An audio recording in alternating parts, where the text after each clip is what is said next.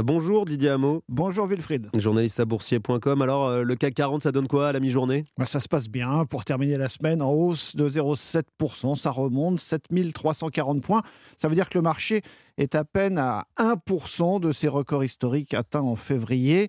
C'est le secteur pétrolier qui porte le marché dans le sillage du rebond du baril de pétrole. Ce n'est pas forcément une bonne nouvelle pour l'inflation. Le baril remonte à 85 dollars.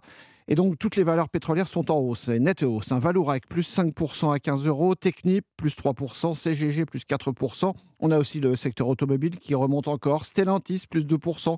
Renault, plus 1%. Après la confirmation d'un vif rebond de l'activité venue de Chine qui sort enfin de, la crise du Covid.